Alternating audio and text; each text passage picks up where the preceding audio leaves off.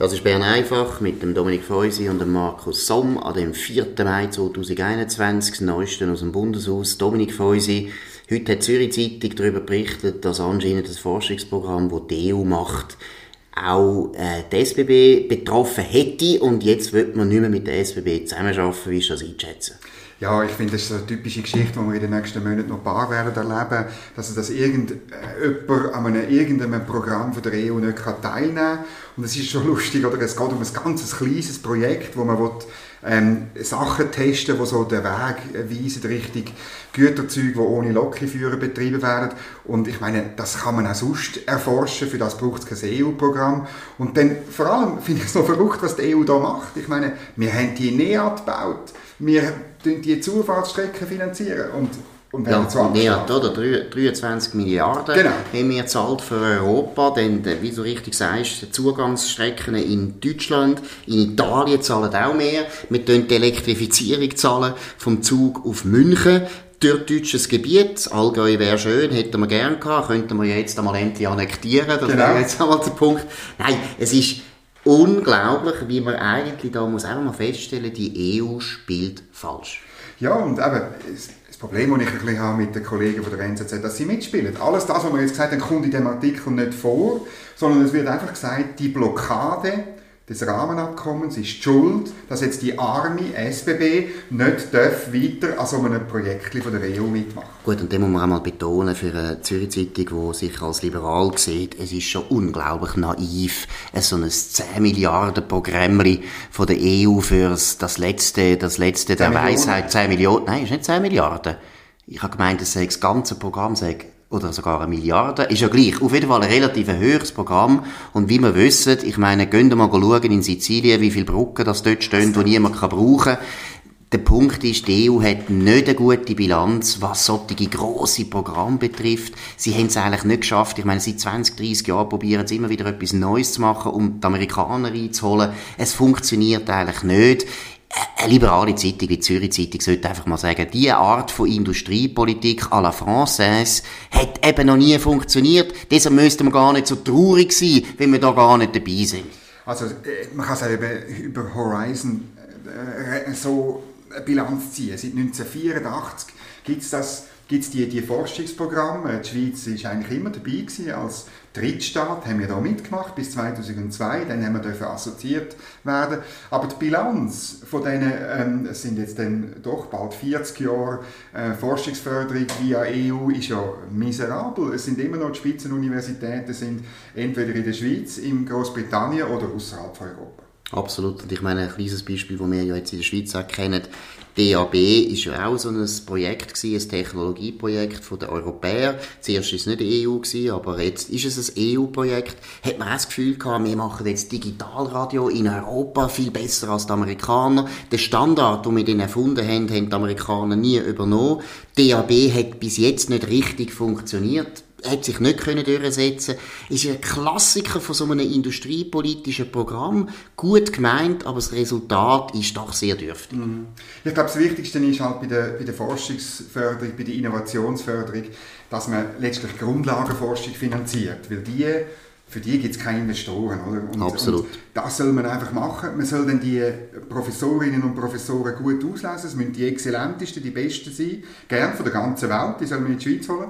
Und dann soll man sie vor allem machen und nicht irgendwie politisch steuern in Hinsicht auf irgendwelche äh, Klimaprobleme oder, oder Energiefragen, ja, keine Atomforschung mehr, ja, keine... Also, dann muss man Politik aus dem Wissenschaftsbetrieb raus Absolut. Und vor allem eben das Schlimme ist, äh, die Schweiz hat, und ich meine, die anderen Länder in Europa haben das früher auch so gehandhabt. Es war immer eine gute Idee gewesen, das zu trennen Grundlagenforschung, wo man auch sehr frei kann forschen kann, wo man Zeug kann erforschen kann, die auf den ersten Blick überhaupt keinen praktischen Nutzen hat. Und gleichzeitig eben die Industrieforschung, wo, wo die Privatwirtschaft eigentlich gemacht hat.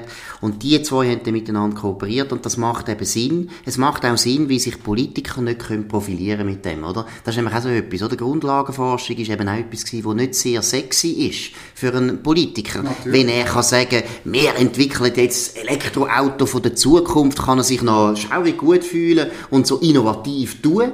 Aber es hat kein, es hat kein, wie soll ich sagen, meistens eben nie den Erfolg, den man hätte wollen. Mhm. Und aber die konkrete Forschung, wo es dann um Produktentwicklung und so geht, die ist eh besser, wenn Investoren dahinter sind, die sagen, ich riskiere das Geld, das eigene Geld für eben zum Beispiel so einen neuen Motor oder, oder ein neues Solarpanel und so, will ich dann auf dem Markt das Geld wieder reinholen. Und dann ist es zielgerichtet, dann funktioniert es auch. Und die ja, Aufgabentrennung genau. zwischen Grundlagenforschung ja. und konkreter Forschung, zwischen Staat und Privat, die sollte man eigentlich wieder herstellen. Und die wird durch das EU-Programm völlig verwischt. Absolut. Und vor allem eben, du hast es richtig gesagt, oder? Eine Firma, die muss eigentlich immer Konsumenten finden für ihre Technologie und deshalb muss sie irrsinnig gut aufpassen, was wollen eigentlich die Leute, was wollen oder was funktioniert.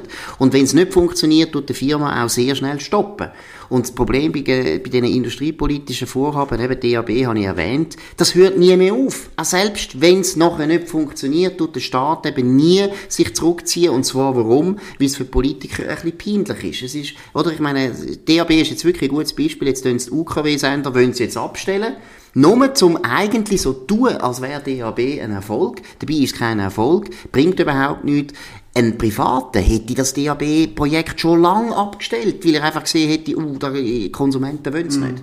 Es gibt noch etwas anderes, das nie aufhört und das scheint mir die Politisierung äh, die Professionalisierung von der Politik zu sein. Oder? Also wir haben jetzt noch Sondersession in Bern. Ähm, es hat ein paar interessante Themen drauf. Äh, gestern hat man neue Subventionen für, die, für Zuckerrüben beschlossen, auch etwas wahnsinnig Tolles.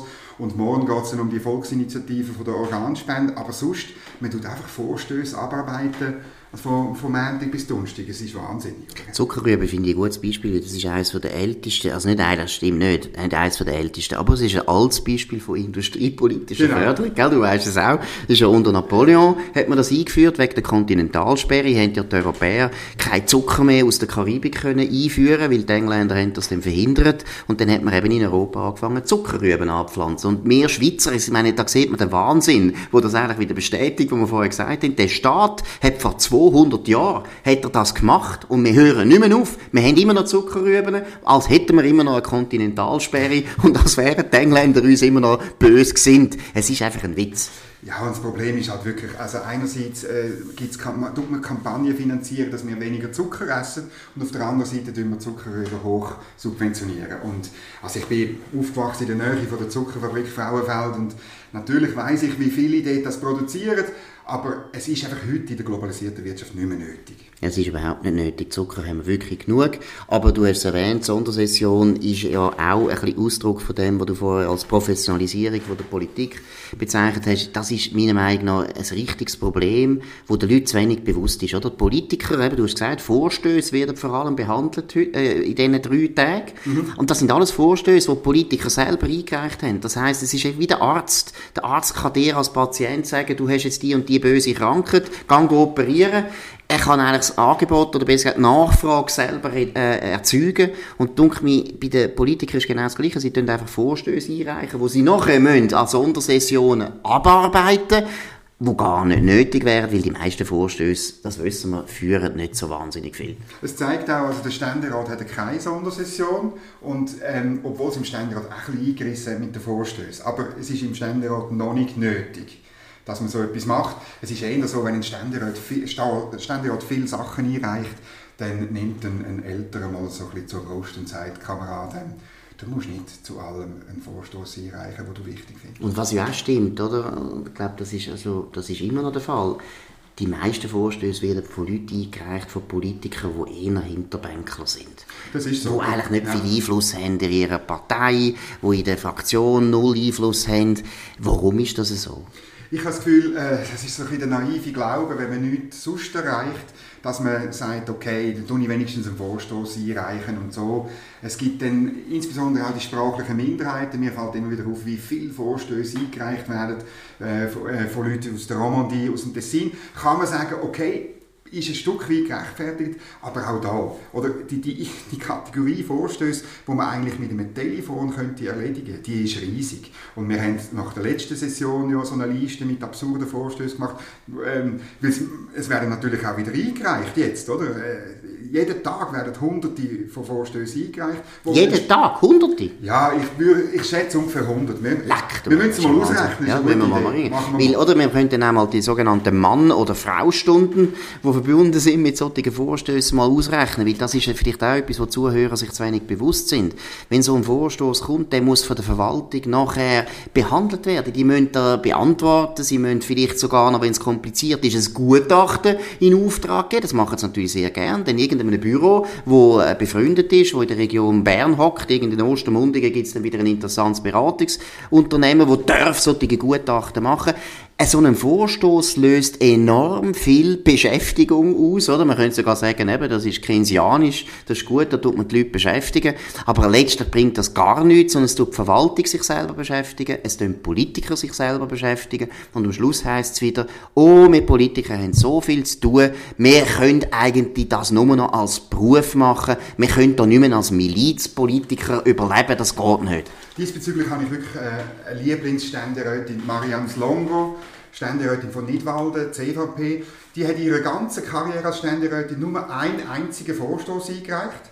Und der hat zum Thema gehabt, was kostet das Bearbeiten von Vorstößen. Das ist super. Und das ist zwar etwa 10 Jahre her, aber es hat schon damals 8000 Franken gekostet, jeder einzelne Vorstöß. Siehst, 8000 Und sie war die Heldin, die Ständeräte haben, dann die alten Ständeratselefanten haben gesagt, Marianne, das ist ein super Vorstoß, das zeigt, wie die in der grossen Kammer, die Nationalrat, die für jeden Gugus einen Vorstoß machen, was das für Dummigkeiten sind. Und es ist eben auch wirklich etwas, meiner Meinung nach, das ist jetzt nicht einfach etwas, wo man sich muss ärgern muss, sondern es ist richtig schlimm, weil Berufspolitiker, die tendieren immer dazu, das sehen wir in anderen Ländern, wo das System schon lange haben, die tendieren immer dazu, den Staat auszudehnen, das ist klar. Zweitens, und das ist viel schlimmer noch, sie sind nicht mehr Praktiker. Also sie machen noch ein Gesetz, das häufig nicht funktioniert in der Realität, weil die Stärke vom Schweizer System ist immer gewesen, dass die Milizpolitiker eben noch einen Beruf haben. Mhm. Und wenn man dann irgendwo einen Arzt hat im Nationalrat oder eben einen Unternehmer oder äh, auch einen Lehrer oder einen Pfarrer, das hat immer das Gesetz nachher können beeinflussen, weil die Leute haben selber aus der Praxis gewusst, was funktioniert und was nicht. Und das verspielen wir mit dem. Ja, und es ist natürlich schon so, also die, die Sondersession, das bedeutet von Montag bis Donnerstag, ist einfach so jemand, wenn er jetzt Arzt oder Unternehmer oder äh, Pfarrer wäre, ist einfach weg vom Fenster. Absolut, und sie tun es ja dann immer noch einrichten, vielleicht haben sie dann noch irgendeinen kleinen Verband, die es dann, äh, führen und dann tun sie am Montag noch die Sitzung auch noch organisieren und am Freitag haben sie vielleicht noch eine Sitzung und dann ist die Woche vorbei. Und wenn man einfach mal schaut, was ein Nationalrat pro Jahr dann langsam an Sitzungen und an solchen Terminen wie Sondersession hat pro Jahr, merkt man, die können gar nicht mehr arbeiten, neben dem Beruf. Aber das Schlimme ist, sie wollen es eben auch nicht. Das ist ein bisschen da, wo der Bürger muss lernen die Bürger müssen aufpassen, die Politiker wollen gar nicht mehr normal arbeiten, die meisten. Ja, und das müssen wir, also wir müssen das auch mal aufschaffen, was das eigentlich bedeutet für jemanden, der ein Unternehmen leitet. Es gibt ja prominente äh, äh, Beispiele, die dann einfach nicht mehr haben können, äh, ein National- oder Ständerat sein, oder? Absolut. So gut, das war äh, Bern einfach gewesen, an dem heutigen 4. Mai zum Thema Berufspolitik und Sondersession und die SBB, wo jetzt auch unter die Räder kommt und ganz böse behandelt wird von der EU. Dominik Freusi und Markus Somm, ihr könnt äh, Podcast immer auf nebelspalter.ch hören, aber auch auf anderen Plattformen wie Spotify oder Apple Podcasts. Danke für die Aufmerksamkeit und einen schönen Abend. Ciao zusammen.